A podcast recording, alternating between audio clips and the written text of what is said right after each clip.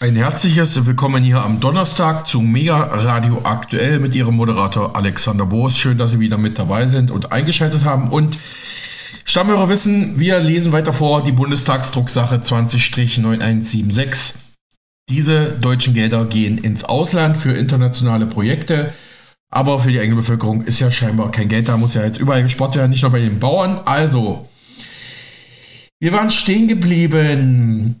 18 Millionen Euro aus Deutschland für Nicaragua zum Schutz des Managua-Sees entlang des Seeufers. 10 Millionen Euro für Benin. Ländliche Finanzierung Projektphase 2. Für das gleiche äh, Projekt nochmal 4,5 Millionen Euro. Dann an die ostafrikanische Gemeinschaft EAC für ein integriertes Wasserressourcenmanagement im Rahmen der Lake Victoria Commission 20 Millionen Euro aus Deutschland. An Madagaskar gehen nochmal 4 Millionen Euro zur Förderung der Axe Bank, der Access Bank Madagaskar.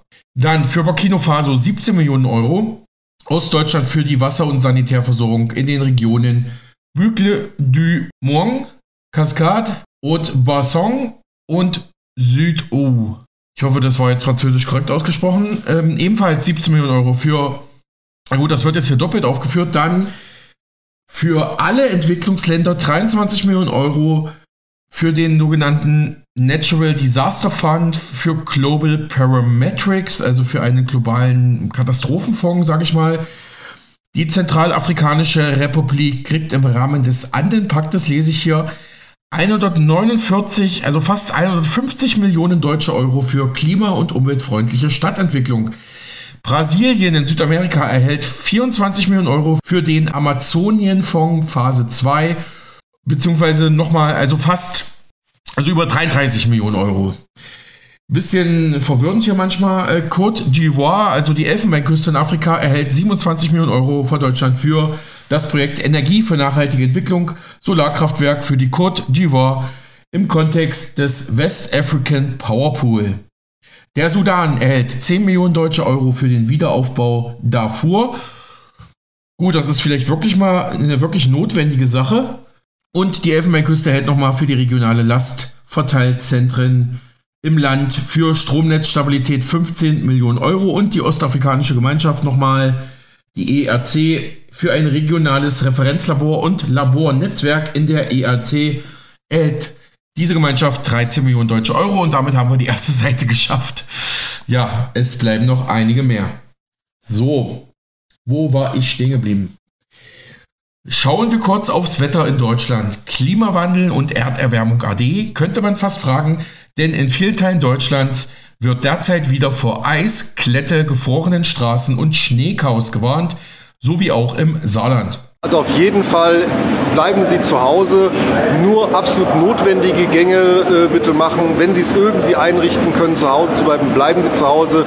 Es ist wirklich gefährlich, es ist glatt, äh, bleiben Sie zu Hause. Es gibt Prognosen, äh, wir bereiten uns einfach nur darauf vor, ähm, solange es äh, einfach anhält, wenn es dann auftaucht und alles wieder normal ist, werden wir unsere Maßnahmen entsprechend auch zurückfahren. Äh, aktuell gilt die Warnung äh, für knapp 24 Stunden. Bleiben Sie zu Hause, es ist wirklich gefährlich. Mit dieser dringenden Botschaft warnt die Feuerwehr Saarbrücken die Menschen seit Mittwoch wegen der Glatteislage auf unnötige Wege und Fahrten zu verzichten. Ingo Wagenknecht von der Berufsfeuerwehr Saarbrücken sagte, wie eben gehört der DPA, diese aktuelle Warnung gilt für 24 Stunden. Wintereinbruch in Deutschland, glatte Straßen, Schulausfälle, gestrichene Flüge. Das Winterwetter sorgt auf Deutschlands Straßen Schienen und im Verkehr für massive Probleme und Unfälle. Noch bis heute Abend warnt der Deutsche Wetterdienst DVD vor Glatteis und Schneefall, wie die ARD gestern meldete. Blicken wir mal kurz auf die deutsche Politik und auf aktuelle Umfragewerte.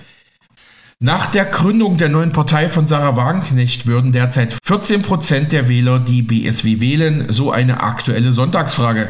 Die Partei wäre dann drittstärkste Kraft und nur 4 Prozentpunkte hinter der AfD. Die Union aus CDU, CSU wäre der Sieger dieser Wahl und käme auf 27 Prozent. Danach kommt dann die AfD mit 18 Prozent, dann die SPD und die Wagenknecht-Partei BSW gleich auf mit 14 Prozent. Die Grüne kommen derzeit nur auf 12 Prozent, die FDP immerhin wie die Grünen auch, aktuelle Regierungspartei würde mit 4% aus dem Bundestag rausfliegen. Ebenso wie die Linke 3%. Diesen gleichen Wert erzielen auch die Freien Wähler derzeit bundesweit. Dazu passt, laut einer weiteren aktuellen YouGov-Umfrage können sich 17% der deutschen Wähler Sarah Wagenknecht als Bundeskanzlerin vorstellen. Bundeskanzlerin Wagenknecht? Fragezeichen. 17% wünschen sich das, meldete 1 und 1 Media diese Woche. Als Ministerin hätte Wagenknecht sogar noch mehr Unterstützung. 36% der Befragten befürworten eine Regierungsbeteiligung der neuen Wagenknecht-Partei mit ihr als Ministerin in der Bundesregierung. Parallel dazu rutscht die Beliebtheit von Kanzler Olaf Scholz, SPD, komplett in den Keller. Scholz hat den schlechtesten Umfragewert eines Kanzlers jemals seit der Deutschlandtrend 1997 die Kanzlerbeliebtheitsfrage stellt. Auch die Kanzlerpartei SPD verliert weiter an Beliebtheit. Schlechtester Wert seit drei Jahren. SPD sinkt laut Forsa-Umfrage auf 13 Prozent, die FDP sogar unter 5 Prozent, wie eben schon gehört. Die Ampelpartei der Grünen hat seit Sommer 2021 rund ein Drittel an Zustimmung im Volk verloren. Es gibt auch mittlerweile verstärkte Parteiaustritte, wie die ARD berichtet. Baerbock und Habeck stürzen in der Beliebtheit ab, schrieb die Weltzeitung bereits Anfang Januar. Die Unzufriedenheit mit Ampelpolitikern wächst. Vor allem trifft es den Wirtschaftsminister und die Außenministerin von den Grünen, schrieb die Welt. Und auch die Umfragen belegen, dass ein großer Teil der Deutschen ist unzufrieden mit der Ampelregierung. Vier Fünftel geben beim Deutschlandtrend an, weniger oder gar nicht mit der Koalitionsarbeit zufrieden zu sein. Das spiegelt sich in den Ergebnissen der Sonntagsfrage wieder. Die SPD liegt nur noch bei 14 Prozent. Mit 31 Prozent wäre die CDU die beliebteste Partei. Die Grünen liegen bei 13 Prozent. Mit 5 Prozent würde die FDP es gerade noch so in den Bundestag schaffen. 22 Prozent machen die AfD zur zweitstärksten Kraft. Die Linke würde mit nur noch 4 Prozent dann unterhalb der Mandatsschwelle liegen. Auch die Beliebtheitswerte des Bundeskanzlers Olaf Scholz sind im Keller. Nur 14, äh, 19 Prozent Entschuldigung, der Befragten sind zufrieden mit seiner Arbeit. Das ist der niedrigste Wert, den ein Bundeskanzler seit Bestehen des ARD-Deutschland-Trends seit 1997 je erzielt hat. Berichtete Welt TV zu den Umfragewerten am 4. Januar 2024 nach der Sarah Wagenknecht-Partei BSW wurde da aber nicht gefragt, die ja derzeit auch einen Höhenflug erlebt. Themenwechsel. Was macht eigentlich Bundesgesundheitsminister Karl Lauterbach aktuell? Lauterbach muss seit Wochen mit mehreren Problemfeldern kämpfen. Wir zeichnen das mal nach. 11. Januar. Lauterbach. Homöopathie nicht mehr Kassenleistung. Homöopathische Behandlungen sollen nicht mehr von der Kasse übernommen werden. Lauterbach will das Heilverfahren als Kassenleistung streichen. Homöopathie bringe nach wissenschaftlichen Erkenntnissen keinen medizinischen Nutzen, sagte Lauterbach zur Begründung.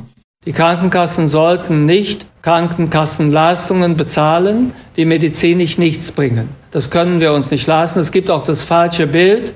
Wissenschaft, ob das in der Klimapolitik ist, in der Gesundheitspolitik, in anderen Bereichen. Wissenschaft ist die Grundlage unserer Handlung. Es kann keine vernünftige Politik geben, die die Wissenschaft ignoriert und das haben wir der, im Bereich der Homöopathie haben wir das bisher gemacht. Sagte Lauterbach am 11. Januar zur Homöopathie bei der DPA, obwohl ja viele Patienten, die homöopathisch behandelt werden, darauf schwören, es funktioniert, es heilt, ich werde gesund. Aber hat ja die Pharma nichts davon, meine Meinung. 16. Januar. Also Dienstag die Woche. Besserer Zugang zu Fachärzten, schnellere Versorgung von Notfällen und eine bessere digitale Vernetzung. Diese Punkte gehören zum aktuellen Eckpunktepapier für eine Reform der Krankenhäuser und Notfallversorgung in Deutschland, die Bundesgesundheitsminister Lauterbach am Dienstag in Berlin vorgestellt hat. Er meinte gegenüber der DPA, Deutschland brauche dringend diese Reform, um Notfälle besser versorgen zu können. Wir brauchen dringend diese Reform. Es hat mehrfach Anläufe gegeben, die haben nicht funktioniert. Und jetzt wird diese große Reform, auf die man so lange jetzt gewartet hat, die wird endlich kommen. Zunächst einmal wollen wir den ärztlichen Bereitschaftsdienst äh, mit den Krankenhausambulanzen verknüpfen. Wir wollen den Bereitschaftsdienst der ärztlichen Praxen an die Notfallzentren bilden. Wir wollen auch den Rettungsdienst reformieren. Wir wollen, dass dieser Anspruch auf eine Rettungsdienstleistung, dass der durch die GKV besser bezahlt wird. Auch das trägt dazu bei, dass wir Geld sparen. Denn wenn der Rettungsdienst so ausgestattet ist, dass er zum Beispiel auch vor Ort Fälle abschließend versorgen kann, dann spare ich natürlich sehr viele Besuche in den Praxen oder gar in den Krankenhäusern. Soweit Lauterbach am Dienstag in Berlin gegenüber der DPA zur Reform der Notfallversorgung. Lauterbach muss, wie bereits erwähnt, seit Wochen mit mehreren Problemfeldern kämpfen. Bereits Ende Dezember hatten deutsche Ärzte mehr Geld gefordert. Der Gesundheitsminister zeigte kein Verständnis für Forderungen der niedergelassenen Ärzte nach mehr Geld. Das halte er nicht für begründet, sagte er am 28. Dezember 2023 im ZDF. Außer in der Schweiz werde in Europa in den Praxen nirgendwo so gut verdient wie in Deutschland, begründete Lauterbach. Die Forderung nach mehr Geld hatte ich nicht für begründet, außer in der Schweiz wird natürlich in Europa in den Praxen nirgendwo so gut verdient wie in Deutschland. Daher die Spielräume für Honorarzuwächse, die sehe ich nicht, aber die Forderung nach einer Entbürokratisierung der Praxen, die ist richtig und der kommen wir bekanntlich ja auch nach. Nein, und zwar deshalb, weil die äh, Neupatientenregelung, die habe ich ja damals selbst mit eingeführt. Sie hat sich einfach nicht bewährt. Sie hat einfach nur mehr Geld für die gleichen Besuche der äh, Patienten in den Praxen gebracht. Es hat eben keine verbesserte Versorgung mit Terminen gegeben. Dafür haben wir eine andere Regelung eingeführt, die jetzt auch wirkt. Die ist einfach preiswerter und sie wirkt. Weshalb sollte ich eine teurere Regel wieder einführen, die uns einfach nicht gedient hat? Im Übrigen verstehe ich auch nicht, weshalb gestreikt wird, weil die Forderungen der Patienten sind, wir müssen versorgt werden. Wir haben derzeit eine riesige Krankheitswelle in der Bevölkerung. Die Forderungen der Ärzte nach mehr Geld äh, sind auch bekannt. Der Streik bringt überhaupt nichts nach vorne. Wir haben ja schon ein Treffen, einen Gipfel vereinbart im Januar. Ja, natürlich haben wir etwas vorbereitet. Wir arbeiten ja seit Monaten an einem Gesetz, wo für Hausärzte diese Endbudgetierung kommen soll, wo wir uns auch mit der Frage der Arzneimittelregresse auseinandersetzen werden, wo wir uns mit dem Bürokratieabbau auseinandersetzen werden. Da sind ja über sehr viele Jahre Probleme entstanden, also ein Reformstau gegeben, wie auch in vielen anderen Bereichen unseres Gesundheitssystems. Da gehen wir ja heran. Das Gesetz wird seit Monaten bearbeitet. Darüber werden wir reden. Wir werden unsere Gedanken da vorstellen. Wir werden das diskutieren. Aber also es ist nicht also vergleichbar mit einer Tarifverhandlung oder ähnliches, sondern im Großen und Ganzen steht hier im Raum, die Praxen brauchen bessere Arbeitsbedingungen, brauchen weniger Bürokratie, das Geld muss auch gerechter verteilt werden, aber einfach mehr Geld in ein System zu schütten wie in der Vergangenheit, was nicht wirklich gut funktioniert. Diese Lösung haben wir einfach zu oft praktiziert, die wird nicht im Vordergrund stehen. Sagte Lauterbach im Dezember dem ZDF. Und dann traf sich Lauterbach am 9. Januar 2024 mit unzufriedenen niedergelassenen Ärzten und Klinikvertretern. Unter anderem sollen für Hausärzte Honorarobergrenzen aufgehoben werden, hieß es aus Ministeriumskreisen in Berlin. Im ZDF Morgenmagazin ging Lauterbach genauer auf diese Pläne ein. Wir werden die Endbudgetierung machen, um das jetzt mal klar zu machen bei den Hausärzten. Aber äh, es geht um mehr. Wir werden auch, bisher sind die Praxen ja überfüllt, weil viele Patienten kommen in die Praxis, um ein Rezept verlängern zu lassen oder um eine Krankschreibung zu bekommen. Das geht demnächst bei in der Praxis bekannten äh, Patienten alles telefonisch. Das heißt, man muss nicht mehr in die Praxis kommen auch diese Logik, dass es einen Quartalsschein gibt, sodass die Leute in die Praxis kommen können, damit der Arzt sein Geld bekommt, damit die Gesundheitskarte durchgezogen werden kann. Das werden wir abschaffen, werden eine jährliche Pauschale machen. Wir wollen zum Beispiel die Hausärzte entbudgetieren, wir wollen entbürokratisieren. Richtig ist, dass es lange gedauert hat, dieses Gesetz hinzubekommen. Wir werden das ja in diesem Monat, dieses Versorgungsstärkungsgesetz vorliegen, aber daran wird gearbeitet, also seit vor der Sommerpause im letzten Jahr sagte Lauterbach dem ZDF letzte Woche am 9. Januar. Und das hier ging die letzten Tage auch durch die Medien. Aktuell will Lauterbach seine Krankenhausreform und eine Reform der Notfallversorgung anschieben. Lauterbach-Reform soll überfüllte Notaufnahmen verhindern. Stundenlanges Warten in der Notaufnahme überlastete Ärzte und Pflegekräfte. Patienten werden im akuten Fall oft nicht ideal versorgt. Eine umfassende Reform soll das ändern, das berichtet das Handelsblatt. Patienten mit akuten Beschwerden sollen künftig weit seltener in der Notaufnahme eines Krankenhauses behandelt werden.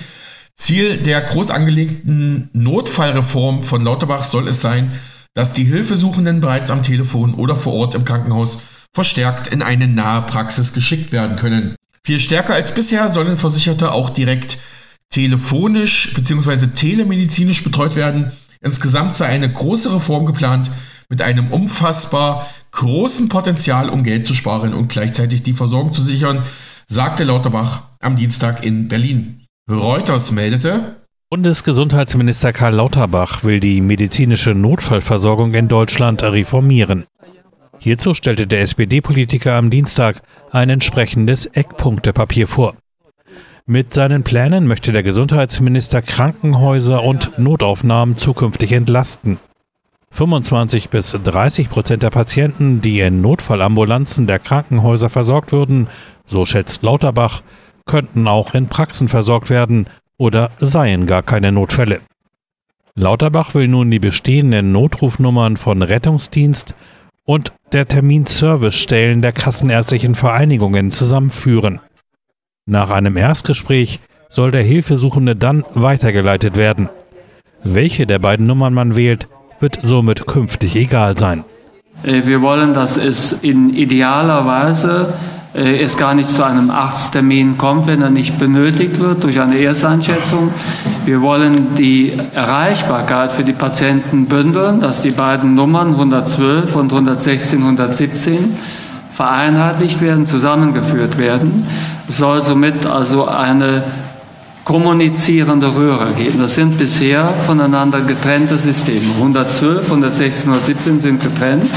Und bei der 112 kommen viele Anrufe an, die eigentlich 116, 117 bedient werden und umgekehrt. Durch die Maßnahme sollen unnötige Rettungseinsätze vermieden, die Versorgung verbessert und gleichzeitig noch Geld gespart werden, so die Hoffnung von Lauterbach. Für Patienten, die den direkten Weg in die Klinik antreten, möchte Lauterbach sogenannte integrierte Notfallzentren an den Krankenhäusern einrichten. Die Notfallzentren sollen aus der Notaufnahme eines Krankenhauses, einer kassenärztlichen Notdienstpraxis und einer zentralen Ersteinschätzungsstelle bestehen. Die geplante Reform soll im Januar 2025 in Kraft treten. Lauterbach kündigte zudem eine Reform des Rettungsdienstes an. Die Vorschläge dafür sollen in Kürze vorgelegt werden. Soweit Reuters. Kommunen und Landkreise wünschen sich unterdessen größere und schnellere Milliardenhilfen von der Bundesregierung, um das Kliniksterben in Deutschland aufzuhalten. Landkreistag-Präsident Reinhard Sager forderte nach einem Spitzentreffen in Berlin vor wenigen Tagen Soforthilfen, damit die Krankenhäuser mehr Geld zur Verfügung hätten. Gesundheitsminister Lauterbach verwies auf seine geplante Reform, die nur noch durch den Bundesrat müsse. Unstrittig ist, wenn diese beiden Reformen nicht kommen, dann werden wir in Deutschland ein bedenkliches und auch größeres unsystematisches Krankenhaussterben nicht abwenden können. Daher sind diese Reformen unbedingt notwendig. Soweit Lauterbach zu seinen Reformplänen am Montag diese Woche. Na, mal schauen, was aus den ganzen Plänen wird. Wäre ja nicht das erste Ampelprojekt, was dann doch noch ja, im Sande verläuft. Wenn wir uns nochmal an die Kundenliste vom Pädokriminellen Jeffrey Epstein erinnern, die jetzt veröffentlicht wurde, hatten wir ausführlich durch den Beitrag von Philipp Hopp von HKCM, unserem Radiopartner hier im Programm letzten Tage. Oder wenn wir uns erinnern an den Film Sound of Freedom, den Mel Gibson mitproduziert hat, der ja den Kampf gegen Kinderhändlerringe durch US-Beamte thematisiert der Blick nach Deutschland. Wie mehrere Medien seit Tagen berichten, sollen Strafen für Kinderpornografie in Deutschland gesenkt bzw. verändert werden. Allerdings zum Schutz von Eltern und Anwälte. Erst noch vor wenigen Jahren wurden Strafen bei kinderpornografischen Inhalten per Gesetz verschärft. Jetzt die Kehrtwende, wie die Bild berichtet. Ampel verändert Kinderpornostrafen. 2021 hatte die damalige Justizministerin Christine Lamprecht von der SPD, Paragraph 184b des Strafgesetzbuches verschärft. Verbreitung, Erwerb und Besitz von kinderpornografischen Inhalten wurden vom Vergehen zum Verbrechen. Bedeutet mindestens ein Jahr Gefängnis droht bis jetzt. Denn Lamprecht-Nachfolger Bundesjustizminister Marco Buschmann von der FDP will den Paragraphen wieder aufs Vergehen stutzen. Ein entsprechender Gesetzesentwurf soll vom Ampelkabinett beschlossen werden. Die Mindeststrafe liegt dann wieder deutlich unter einem Jahr Gefängnis. Die Höchststrafe bis zu zehn Jahren bleibt aber. Damit reagiert er auf Forderungen aus der Praxis, denn Anwälte, Staatsanwälte und Richter beklagen, die letzte Verschärfung sei realitätsfern, denn die Justiz beklagt, vermehrt gegen Eltern oder Lehrer ermitteln zu müssen, nur weil diese entsprechendes Kinderpornomaterial auf den Handys der Kinder finden und dann an die Polizei weiterleiten, weil sie dann ja auch im Besitz dieser waren. Aber ist ja eigentlich nur zu Recherchezwecken äh, weitergeschickt haben. Zum Beispiel an die Polizei. Bayerns Justizminister Georg Eisenreich von der CSU erklärte gegenüber Bild, wir wollen Kinderschänder verfolgen, nicht Eltern, die andere Eltern vor Kinderpornografie warnen. Die Online meldet, die Ampel nimmt eine Gesetzesverschärfung bei Besitz und Verbreitung der Darstellung von Kindesmissbrauch zurück. Denn sie hatte unbeabsichtigte Folgen. Insbesondere geht es um Fälle, in denen Eltern oder Lehrer in guter Absicht Beweismaterial aus Internetchats oder Handys sichern und weiterleiten. Dies machte sie durch die Gesetzesverschärfung seit 2021 unbeabsichtigt strafbar. Auf EU-Ebene war der Kampf gegen Missbrauchsdarstellungen von Kindern zuletzt Ende 2023 mit dem Gesetz für digitale Dienste Digital Services Act, kurz DSA, verschärft worden. Dass das DSA aber auch für andere Zensurzwecke im Internet missbraucht werden könne, hatte bereits unser Radiopartner Marc Friedrich in einem Beitrag kritisiert. Ich sag mal persönlich, na hoffen wir, dass mit dem neuen Vorgehen Kinderschänder bald besser gefasst werden können. Noch ein kurzer Nachtrag zu den Bauernprotesten in Berlin. Selbst die russische Botschaft hatte ihre Sirenen oder Audiosignale angemacht, um ja, sich sozusagen solidarisch mit den deutschen Protestbauern zu zeigen, die ja am Montag großflächig und massenhaft vor dem Brandenburger Tor in Berlin demonstriert hatten. Die russische Botschaft ist ja nicht weit weg äh, vom Brandenburger Tor und Pariser Platz und die haben tatsächlich ihre Botschaftssirenen angemacht. Fand ich noch einen interessanten Vermerk.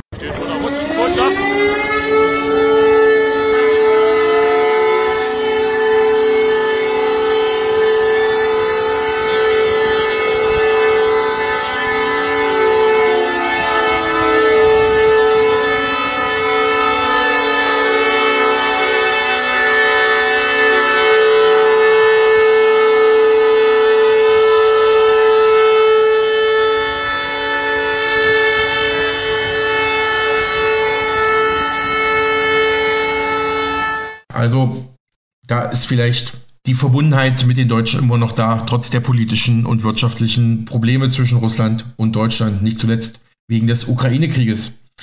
Schauen wir auf die internationale Politik beim Weltwirtschaftsforum, dem WEF, dem World Economic Forum in Davos, geht es aktuell um viele weltweite Krisen. Der ukrainische Präsident Wladimir Zelensky warb dort um weitere Hilfen für sein Land. Im Krieg die möchte EU-Kommissionspräsidentin Ursula von der Leyen ihm auch zusichern, trotz des Widerstandes von EU-Land Ungarn. Das sagte sie so am Rande des Weltwirtschaftsforums in Davos der DPA. Für uns alle ist sehr wichtig, äh, dass wir weiterhin dauerhaft und verlässlich die Ukraine unterstützen, sowohl finanziell als auch mit äh, militärischem Material. Die Ukraine kämpft für ihre Unabhängigkeit und Freiheit, aber sie kämpft natürlich auch für unsere Werte. Sie kämpft für äh, die Regeln, die es international gibt und ähm, für das Recht uns ist jetzt wichtig, dass wir das 50 Milliarden Paket für die nächsten vier Jahre auf den Weg bringen innerhalb Europas. Ähm, für die Vereinigten Staaten ist ebenso wichtig, die Ukraine zu unterstützen, denn es geht wirklich um die große Frage, wird toleriert, dass jemand seinen Nachbarn überfällt und angreift und alle Regeln des internationalen Rechts bricht oder stemmen wir uns dagegen als Demokratien und sagen, die Friedensordnung muss aufrechterhalten werden. Die Aufgabe der Kommission ist, mit jedem einzelnen Mitgliedsland alle Möglichkeiten durchzuspielen. Ich persönlich bevorzuge unbedingt eine Lösung zu 27, also Einstimmigkeit in der Europäischen Union. Wir bereiten uns auch dafür vor, dass das nicht gelingt. Das wird schwierig und zeitaufwendig. Und nochmal meine persönliche, ähm, ich persönlich bevorzuge absolut eine Lösung zu 27. Soweit EU-Chefin Ursula von der Leyen in Davos beim Weltwirtschaftsforum. Wir gehen morgen noch genauer auf dieses Treffen der Weltelite ein. Blicken wir auf den Nahostkonflikt. Der Iran, Verbündeter der Hamas, der Hisbollah und der Houthi-Rebellen, hat jetzt den Irak und Syrien angegriffen. Nach Raketenangriffen der iranischen Revolutionswächter auf Ziele im Irak und in Syrien wächst international die Sorge vor einer Ausweitung des Gaza-Krieges auf die gesamte Region. Angesichts wiederholter Konfrontationen zwischen der israelischen Armee und der vom Iran unterstützten Hisbollah an der Grenze zum Libanon hatte zuvor bereits UN-Generalsekretär Antonio Guterres vor einem Flächenbrand in der Region gewarnt. Auch die Angriffe der Houthi-Rebellen aus dem Jemen auf die Schifffahrt im Roten Meer haben das Potenzial, immer weitere Parteien in den Konflikt hineinzuziehen und auch die Weltwirtschaft in den Abgrund zu reißen. Wir hatten ja berichtet, die Houthis zählen wie die islamistische Hamas im Gazastreifen, also die palästinensische Hamas und die libanesische Schiitenorganisation Hisbollah zur sogenannten Achse des Widerstandes, einem islamistisch geprägten Netzwerk im Kampf gegen Israel, das meldete Reuters am Dienstag. Die iranischen Revolutionsgarden haben nach eigenen Angaben Stützpunkte des israelischen Geheimdienstes Mossad in der halbautonomen Region Kurdistan im Irak angegriffen. Laut den iranischen Garden wurden ballistische Raketen eingesetzt, um, Zitat, Spionagezentren anti-iranischer Terrorgruppen in der Region zu zerstören. Der Sicherheitsrat der kurdischen Regierung erklärte, dass bei den Angriffen mindestens vier Zivilisten getötet und sechs verletzt worden seien. Die Nachrichtenagentur Reuters konnte die Berichte zunächst nicht von unabhängiger Seite überprüfen. Israelische Regierungsvertreter waren zunächst nicht für eine Stellungnahme zu erreichen. Der Iran hat in der Vergangenheit immer wieder Anschläge in der nordirakischen Region Kurdistan verübt und behauptet, die Orte würden als Aufmarschgebiet für iranische Separatistengruppen dienen, sowie für Agenten des Erzfeindes Israel. Ja, soweit die Nachrichtenagentur Reuters zum Iran. Die iranischen Revolutionswächter feuerten nach eigenen Angaben mehrere ballistische Raketen auf Ziele im Irak und in Syrien ab. Die Angriffe seien Rache unter anderem für den verheerenden Anschlag in der südiranischen Stadt Kerman Anfang Januar, wir hatten auch berichtet, sowie eine Reaktion auf die Tötung eines hochrangigen iranischen Offiziers Ende Dezember.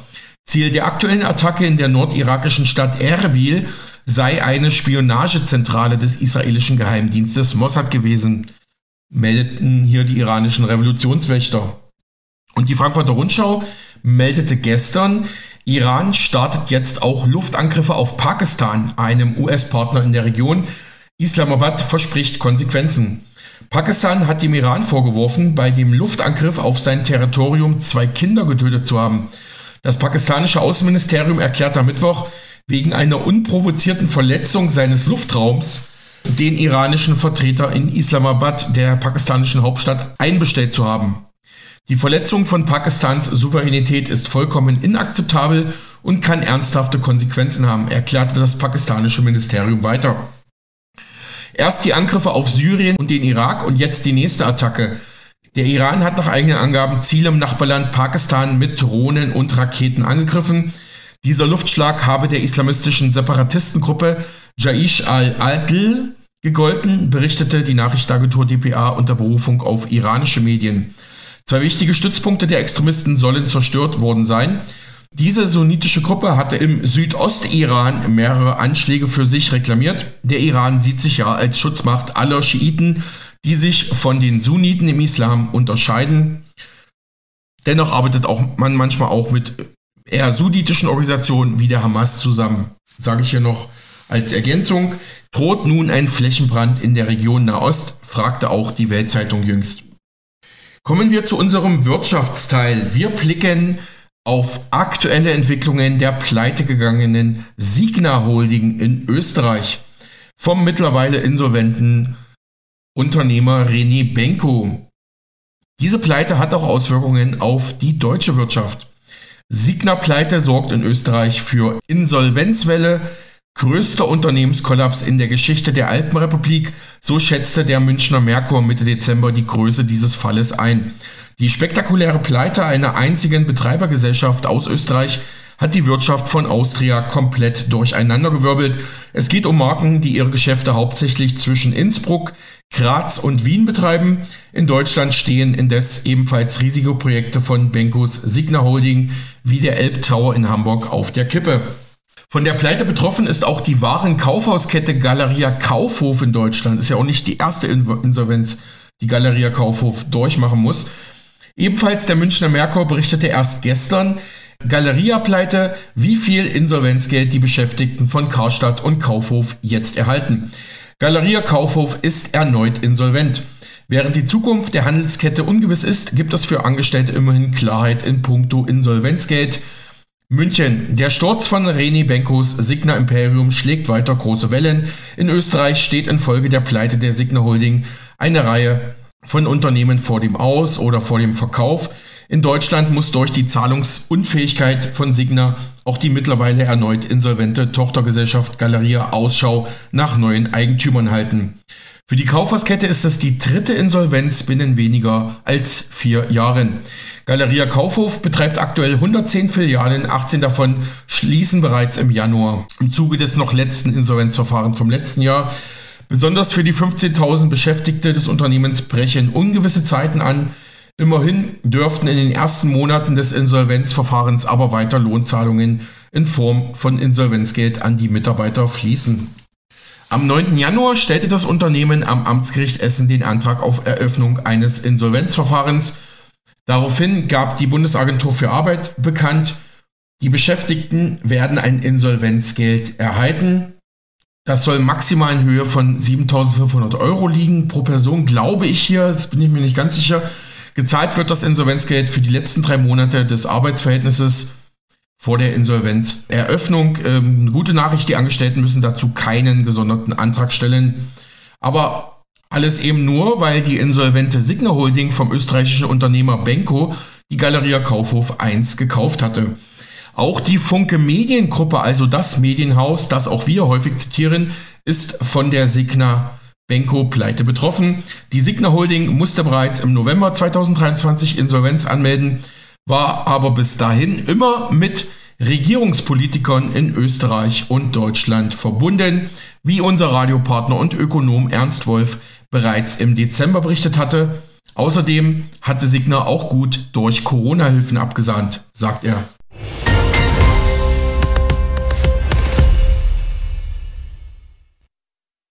Hallo, Ernst Wolf hier.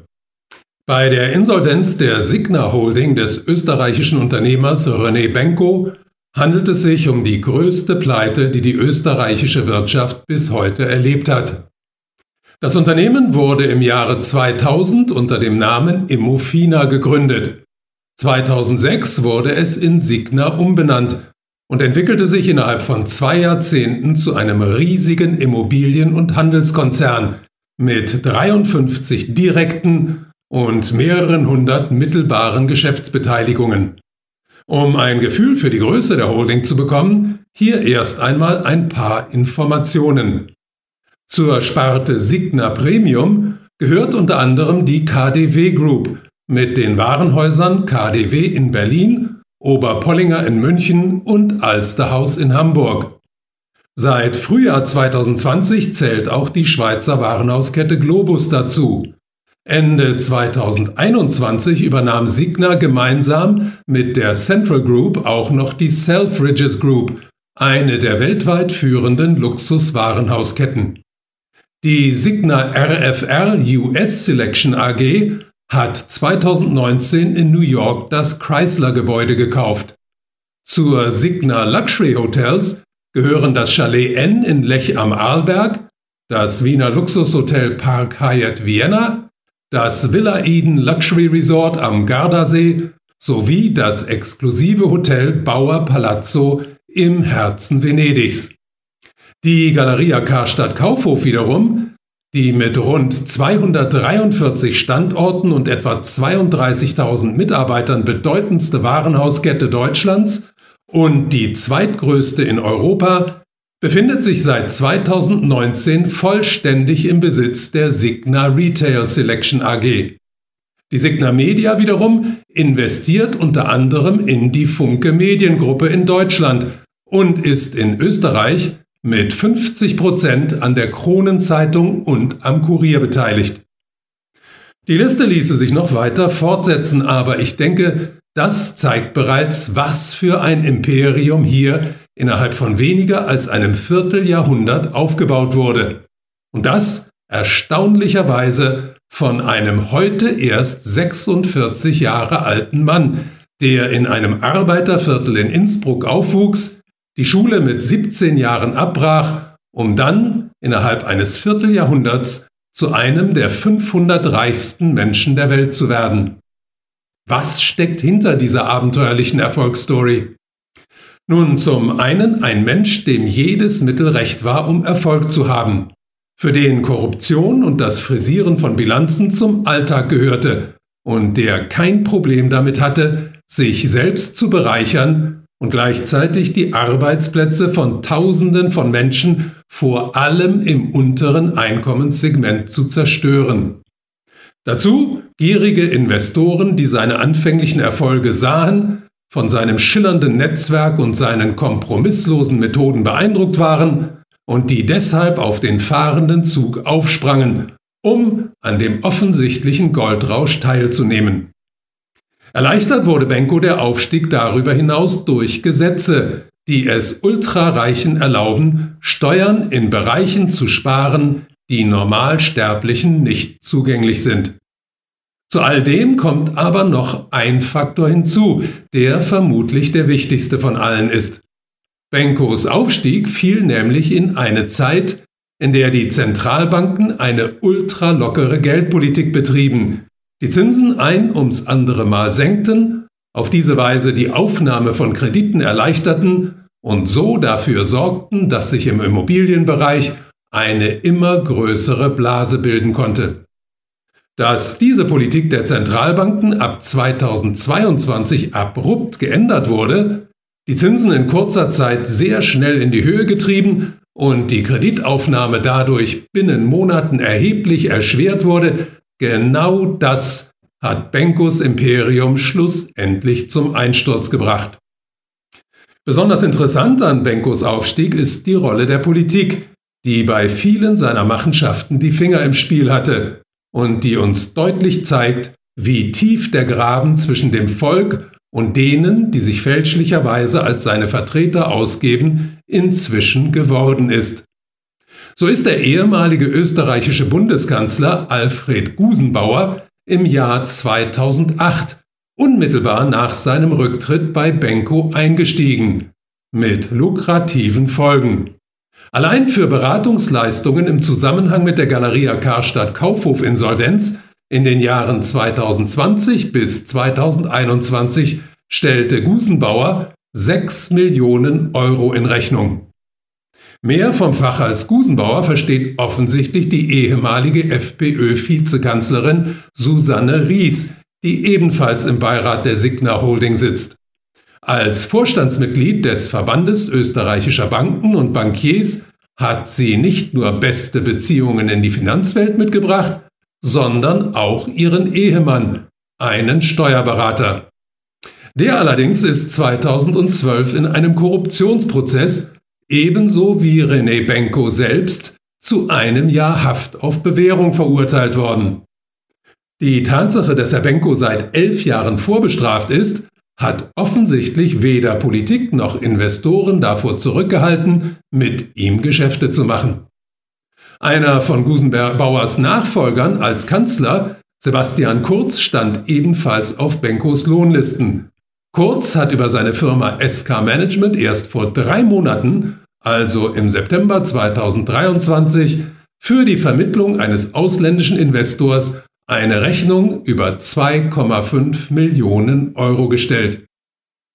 Ein ganzes Stück dreister noch als ihre österreichischen Amtskollegen haben sich zwei deutsche Politiker verhalten, und zwar im Fall Galeria Karstadt Kaufhof. 2021 und 2022 halfen der damalige Wirtschaftsminister Peter Altmaier und sein Kabinettskollege der damalige Finanzminister Olaf Scholz, Benko nämlich, an Darlehen in Höhe von 680 Millionen Euro aus dem wegen der Lockdowns eingerichteten Wirtschaftsstabilisierungsfonds der Bundesregierung zu kommen. Und das, obwohl sich Benko zu der Zeit die Taschen auf eine geradezu unverschämte Weise gefüllt hat. Und zwar, indem er die Immobilien vom Warenhauskonzern getrennt und über die Immobiliensparte seiner Holding von den Warenhäusern stark überhöhte Mieten für deren weitere Nutzung verlangt hat. Auf diese Weise konnte die Immobiliensparte der Signer im Corona-Jahr 2020 satte 800 Millionen Euro Gewinn erzielen und 200 Millionen Euro Dividenden an ihre Aktionäre ausschütten, während die Warenhauskette Verluste einfuhr und mit Hunderten Millionen an Steuergeldern über Wasser gehalten werden musste. Betrachtet man das Ganze rückwirkend, dann wird klar, Benko, der damals von Medien, Politik und Gewerkschaften als Retter der Galeria Karstadt Kaufhof gefeiert wurde, hatte niemals vor, irgendjemanden zu retten. Ganz im Gegenteil. Er hat die Warenhäuser, deren Mieten nicht mehr als ca. 5% vom Umsatz betragen dürfen, durch Erhöhungen auf bis zu 10% vorsätzlich in den Ruin getrieben und tausende Arbeitsplätze vernichtet, um auf diese Weise den Wert der Immobilien zu steigern.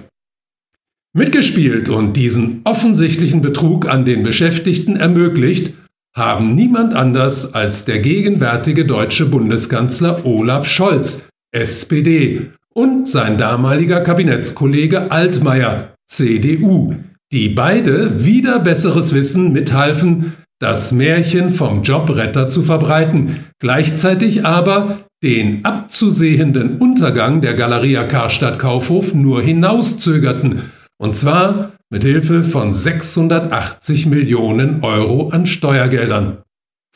Aber damit sind wir noch lange nicht am Ende, denn das Hinauszögern geschah offensichtlich nicht ganz zufällig. Scholz und Altmaier verband 2020 und 2021 nämlich noch ein pikantes Detail. Beide saßen aufgrund ihrer Ministerämter im Kuratorium der Essener RAG-Stiftung. Und diese RAG-Stiftung ist, man höre und staune, an Signa beteiligt. Und zwar mit 5% an der Signa Prime Selection, und mit 3,82% an der Signa Development. Scholz und Altmaier haben also als Politiker Steuergelder vergeben und gleichzeitig als Kuratoriumsmitglieder einer Stiftung dafür gesorgt, dass diese von den Geldern profitiert. Ganz schön dreist, nicht wahr? Aber keine Sorge, die beiden befinden sich in der aktuellen Regierung und im Deutschen Bundestag in der Gesellschaft von Menschen, die ihnen deshalb sicherlich keine Vorwürfe machen werden. Ganz im Gegenteil. Der eine oder andere politische Karrierist in Berlin denkt bestimmt bereits darüber nach, ob ein solch dreistes Verhalten nicht auch hilfreich sein kann, wenn man sich das Ziel setzt, irgendwann einmal den Weg ins Kanzleramt anzutreten. Soweit Ernst Wolf zur Insolvenz der Signa Holding. Benko Firmenimperium Signa Holding meldet Insolvenz an, meldete die ARD Tagesschau bereits Ende November 23. Die österreichische Signa Holding ist insolvent. Sie hat beim Handelsgericht in Wien einen Antrag auf Insolvenz in Eigenverwaltung gestellt. Zu Signa gehören große Immobilienbestände und die Warenhauskette Galeria. Die Signa-Gruppe ist europaweit aktiv. Allein der Bruttovermögenswert der Immobiliensparte des Unternehmens liegt laut eigenen Angaben bei etwa 27 Milliarden Euro. Zum Mutterkonzern Signa Holding gehört auch die Warenhauskette Galeria Karstadt Kaufhof. Wie gehört. Die Signa-Gruppe von René Benko hat hohe Schulden bei Banken. Mitte des Jahres sprachen Insider von Gesamtschulden in Höhe von rund 2,2 Milliarden Euro. Benko hatte den Vorsitz des Signa-Beirates bereits Anfang November an den Sanierungsexperten Arndt Geiwitz übergeben. Die Signa Holding ist ein schwer zu durchschauendes Firmenimperium, das nun vor dem Aussteht, schreibt die ARD. Zuvor hatte bereits eine Tochtergesellschaft der Signa-Gruppe Insolvenz angemeldet. Dabei handelt es sich um die Signa Real Estate Management Germany, die Deutschland-Tochter der Signa Prime Selection, in der Signa prestigeträchtige Immobilien gebündelt hatte. Signa Prime unterhält in mehreren deutschen Großstädten Bauprojekte in zentralen Innenstadtlagen, wie etwa den Elbtower in Hamburg oder das Mind Hochhaus am Berliner Alexanderplatz. Viele der Baustellen ruhen allerdings mittlerweile hohe Baukosten, steigende Kreditzinsen und auch hausgemachte Probleme haben das Unternehmen unter Druck gesetzt. In Hamburg erwägt seitdem der Milliardär und Logistikunternehmer Klaus Michael Kühne einen Einstieg beim brachliegenden Elbtower-Bauprojekt. Der mindestens 950 Millionen Euro teure Wolkenkratzer ist die derzeit größte Baustelle der Signa, soweit die ARD im November. Zum aktuellen Stand berichtete die Süddeutsche Zeitung diese Woche am Montag, landet der Hamburger Elbtower jetzt in Saudi-Arabien. Der insolvente Benko-Konzern braucht dringend Geld für seine Sanierung. Offenbar ist nun auch der Verkauf großer Immobilienbestände möglich. Benko-Pleite. Wird der Hamburger Elbtower jetzt nach Saudi-Arabien verkauft? Unterdessen berichtet die österreichische Zeitung Der Standard, Sie erinnern sich vielleicht, auch der Chefredakteur vom Standard ist aktuell in Davos beim Treffen des Weltwirtschaftsforums. Also, der Standard schrieb am Montag, Signa Insolvenz. Signa saniert weiter, auch ohne 350 Millionen Euro. Für das Sanierungsverfahren von Prime und Signa Development ist genug Geld da, sagen die Sanierungsverwalter. Die 350 Millionen Euro will Signa sukzessive aufstellen. Mit Hochspannung waren sie erwartet worden, die Gläubigerversammlungen der Signa Kerngesellschaften Signa Prime und Signa Development. Am Montagnachmittag fanden beide am Handelsgericht in Wien statt und damit an jenem Tag, für den Signa Sanierungschef Erhard Krosnick die bisherigen Investoren der Immobiliengruppe um Zusagen für weitere Geldzuschüsse gebeten hatte. Leute wie Hans-Peter Haselsteiner oder Fressnapf-Gründer Thorsten Töller sollen dazu bewegt werden, in Summe 350 Millionen Euro einzuschießen, damit das Sanierungsverfahren mit Eigenverwaltung wie geplant zu Ende geführt werden kann. Eine Art D-Day für die Signa erwartete dann der Chef der Kreditreform, Gerhard Weinhofer, für den Montag angesichts der Finanzierungsfrage. Die kurzen Gläubigerversammlungen verliefen dann aber weniger spektakulär als zuvor angenommen. Im Ergebnis, beide Sanierungsverfahren in Eigenverwaltung werden weitergeführt. Eine mögliche Zerschlagung des Signa-Konzerns statt Sanierung wäre nämlich die Konsequenz, sollte es im Rahmen eines Konkurses zu Notverkäufen der Immobilien kommen, die unter dem Dach der Signa Prime versammelt sind. Dazu gehören beispielsweise in Wien die Gebäude der Postsparkasse, des Verfassungsgerichtshofes oder des Hotelpark Hyatt sowie auch in Deutschland der im Baustopp befindliche Elbtower in Hamburg oder das KDW in Berlin. Kurzum, die Gustusstückeren also quasi die Filetstücke der von René Benko gegründeten Signa-Gruppe. Soweit der Standard aktuell. Ich hoffe, mein Österreichisch ist gut genug, liebe Hörer. Wie die Bild-Zeitung in Deutschland diese Woche berichtete, sind auch deutsche Banken von der Signa-Pleite betroffen. René Benko vom gefeierten Ösigarchen zum Pleitegeier schreibt das Springerblatt höhnisch. Das Signa-Imperium von René Benko bricht in sich zusammen, eine Insolvenzwelle folgt. Zuletzt traf es Galeria Karstadt Kaufhof. Da ja, verlieren die Mitarbeiter jetzt ihren Job. Und die Signa-Pleite könnte auch für Geldgeber, Banken und Versicherungen zu einem riesengroßen Problem werden. Bild liegt demnach exklusiv eine Liste der Benko-Verbindlichkeiten vor. Mehr als 14 Milliarden Euro schuldet die gesamte Signa-Gruppe Banken, Versicherungen und so weiter. Darunter auch viele deutsche Banken wie Stadtsparkassen, Volksbanken oder die Bayerische Landesbank. Der österreichischen Raiffeisenbank schuldet Signa bzw. René Benko über 755 Millionen Euro. Und verschuldet ist er auch bei der Signal Iduna, dem großen Versicherer, und auch bei der größten Versicherungsgesellschaft Deutschlands, der Allianz. Der Allianz schuldet Signal 300 Millionen Euro, Signal Iduna sogar 900 Millionen Euro. Ja, soweit hier unsere Berichterstattung zur Pleite der Signa-Gruppe in Österreich mit Folgen auch für deutsche Unternehmen, Banken und Versicherungen sowie auch Angestellte. Kommen wir zum Abschluss zum Sport. Handball-EM in Deutschland. Und ein kleiner Dämpfer. Deutschlands Handballer haben in der Heim-EM die erste Niederlage kassiert. Die Mannschaft von Bundestrainer Alfred Gislason musste sich am Dienstagabend mit 30 zu 33 gegen Olympiasieger, Rekordweltmeister und Turnierfavorit Frankreich geschlagen geben. Damit startet die deutsche Mannschaft ohne Pluspunkte in die Hauptrunde in Köln. Die DPA hat nach Spielende das Team befragt. Bundestrainer Gislason sieht den Grund für die Niederlage im Niveau und Handball-Nationalspieler Philipp Weber vom SC Magdeburg zeigte sich nach dem Spiel enttäuscht. Aber hier die gute Nachricht. Deutschland steht in der Hauptrunde und es kommen noch genug Spiele, um zu glänzen. Deutschlands Handballer starten am heutigen Donnerstag in die EM-Hauptrunde in Köln. Das deutsche Team hat dann alle zwei Tage ein Spiel. Morgen wartet Island, zwei Tage später Österreich, dann Ungarn und Kroatien. Ich glaube nicht, dass wir die komplette Breite haben wie die Franzosen. Äh, alles erfahrene Spieler, alles äh, mit äh, jahrelanger Champions League Erfahrung. Und also das ist der, denke ich, der größte Unterschied zwischen den beiden Mannschaften.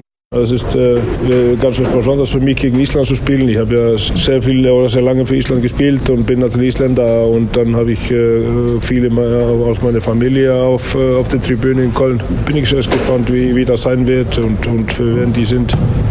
Das ist einfach ein anderes Level, ähm, das ist klar, aber wir, haben, wir hatten trotzdem eine Chance heute. Und wir haben die Qualität und uns hat insgesamt als Gruppe so ein ganz, ganz kleines bisschen gefehlt. Ich weiß nicht genau, was es ist. Vielleicht die, die letzte Konsequenz, ähm, die letzte Ruhe auch in den entscheidenden Minuten. Und das, das war es heute. Trotzdem war das heute ein starker Kampf von uns und ich bin stolz auf, auf die Leistung, auf die Mannschaft und äh, jetzt haben wir unser Ziel Köln erreicht und wollen das dann natürlich wieder besser machen. Äh, ich fand, am Ende waren es halt die ein, zwei Fehler vielleicht, die wir zu viel machen, aber am Ende kann man schwer mal sagen, woran es gelegen hat, weil äh, ja, es hätte in beide Richtungen ausschlagen können und am Ende waren die Franzosen dann irgendwo abgezockter, aber ich fand, wir haben ein super Spiel gemacht und wir brauchen uns vor keinem zu verstecken in der Hauptrunde. Man hat ja auch vor dem Turnier schon gesagt, dass Frankreich und Dänemark die Übermannschaften sind. Das haben sie heute eben äh, insbesondere durch die Breite ihres Kaders eindrucksvoll bewiesen und haben gezeigt, äh, warum sie als äh, einer der zwei Top-Favoriten fürs Finale gehandelt werden. Ja, wir können es auf jeden Fall besser. Ähm, ja, wir müssen das jetzt aufarbeiten, analysieren, schnellstmöglich aus den Beinen kriegen und dann äh, wieder neu angreifen.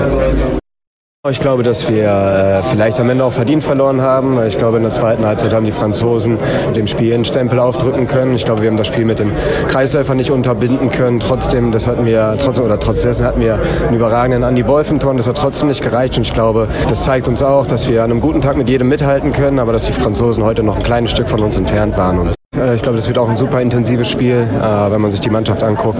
Absolut äh, Champions League erfahren, international erfahren. Ähm, ja, wird wie heute ähnlich. Also wir müssen alles reinlegen. ich glaube, jetzt ist unser Ziel auch das Halbfinale. Sonst brauchst du in der Hauptrunde nicht antreten und dementsprechend Gas geben und Island schlagen. Ja, das Coole ist ja, das sind ja Highlights für uns. Also wir freuen uns auf, auf jedes Spiel. Jetzt fahren wir nach Köln, spielen vor knapp 20.000 Zuschauern und da kann man alle Kräfte mobilisieren. Und daher äh, glaube ich, wird, das, wird die Kraft kein Problem. Ähm, und ja, ein Highlight jagt jetzt das nächste und da freuen wir uns drauf. Ja, natürlich ist die Belastung hoch, aber wir wissen ja, was auf uns zukommt und äh, jetzt sind die Spiele recht zeitnah, also kann man nicht lange über diese Niederlage nachdenken. Das ist vielleicht das Positive, dass es direkt weitergeht.